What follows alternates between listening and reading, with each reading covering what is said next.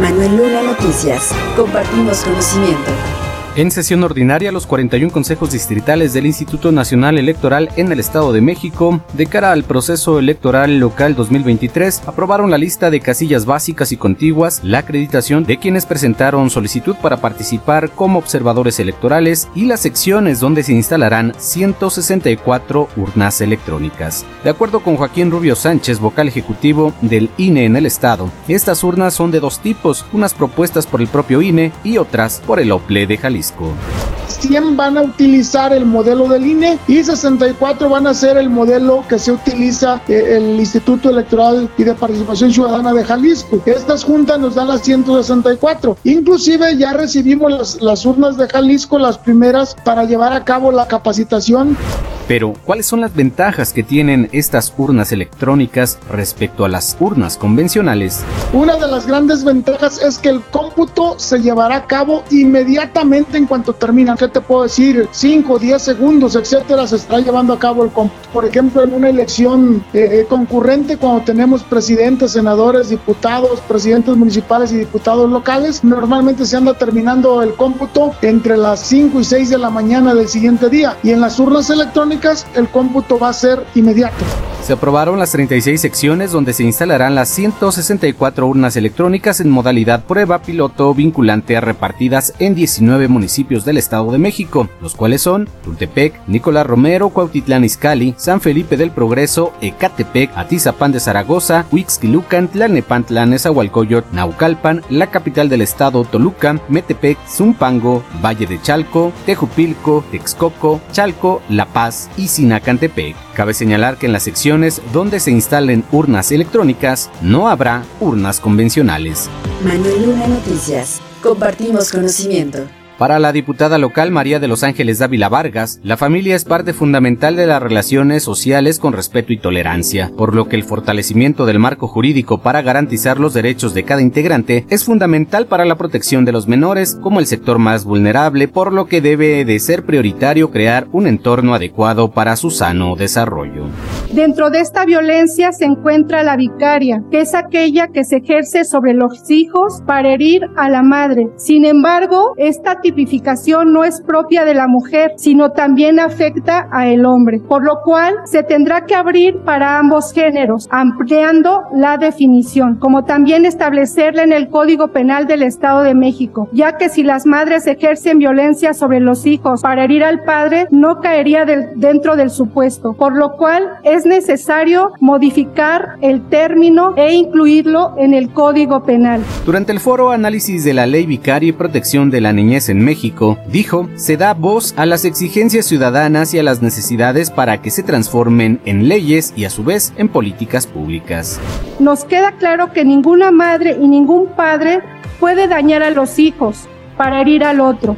Por ello, en todo momento se velará por el interés superior del menor y quien haga lo contrario deberá ser castigado en términos de la ley, pues el bienestar del menor va más allá del rol de género. Recordó que de acuerdo con el Secretariado Ejecutivo del Sistema Nacional de Seguridad Pública, en la entidad mexiquense se reportaron 1.072 llamadas de emergencia relacionadas con incidentes de violencia familiar y si bien la entidad es la que tiene menos llamadas por cada 100.000 habitantes, es necesario seguir trabajando en políticas públicas que sigan disminuyendo este hecho. Lunanoticias.com Compartimos conocimiento. En trabajo de comisiones legislativas para la igualdad de género, de finanzas públicas y de planeación y gasto público de la Cámara de Diputados mexiquense, inició el análisis para avanzar y hacer que la política pública tenga una evaluación presupuestal en materia de equidad de género, así como un análisis de objetivos sobre si han sido los más adecuados, si han cumplido con sus metas y también cómo han repercutido en la sociedad y en específico para las mujeres. Lo anterior a iniciativa de la diputada María del Carmen de la Rosa Mendoza con el fin de garantizar que el presupuesto de egresos del gobierno de la entidad garantice programas para la igualdad entre mujeres y hombres.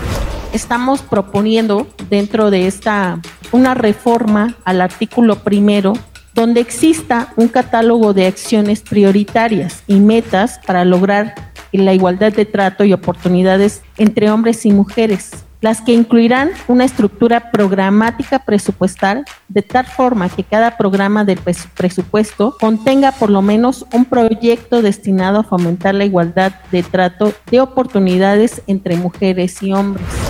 Con esto dijo, se está garantizando la transversalidad con las leyes federales de fomentar la igualdad de trato y oportunidades entre hombres y mujeres. Con lo anterior se busca reformar la fracción primera y se adicionan las fracciones tercera y cuarta al artículo 21 de la Ley de Igualdad de Trato y Oportunidades entre Mujeres y Hombres del Estado de México. También plantea reformas al numeral 1 de la fracción octava y se adicionan la fracción decimotercera del artículo 304 en el Código Financiero del Estado de México y municipios. Manuel Luna Noticias. Compartimos conocimiento. Este miércoles, Mirna Araceli García Morón entregó el primer informe anual de actividades 2022 de la Comisión de Derechos Humanos del Estado de México. Aseguró que si bien la rendición de cuentas es una evolución, nunca es suficiente a la luz de la progresividad, prohibición de regresión y máximo uso de recursos disponibles de los derechos humanos. Las autoridades son fuente insustituible de una promesa perseverante para el futuro.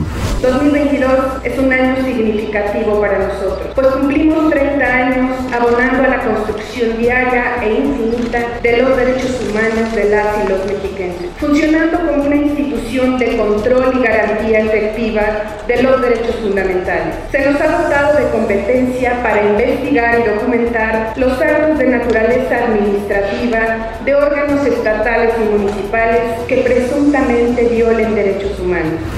Destacó que en el año informado sumaron 11.570 expedientes de queja radicados del 2022 y años anteriores, 1.134 investigaciones de oficio iniciadas y 1.042 medidas precautorias y cautelares requeridas. Se realizaron además 389 visitas de supervisión y verificación a centros penitenciarios y de reinserción social, centros de justicia para mujeres, agencias especiales en violencia de género, así como en puntos de presencia de personas migrantes y escuelas cuanto a derechos y realizamos gestiones objetivas para que las autoridades en el ámbito de sus atribuciones respeten, protejan, promuevan y garanticen las pretensiones jurídicas que concretan la dignidad humana. Finalmente, García Morón afirmó que se ejerce una autonomía con respeto pero sin sumisión, en coordinación y coadyuvancia, bajo la perspectiva que aportan los derechos humanos, operando plena y positivamente con los poderes ejecutivo, legislativo y judicial, con municipios y órganos constitucionales autónomos a partir del sistema de valores que cuestiona la tutela jurídica y social de los derechos humanos como el paradigma que cambió la forma en que se concibe el ejercicio de la función pública lunanoticias.com. Ya tienes conocimiento. Compártelo.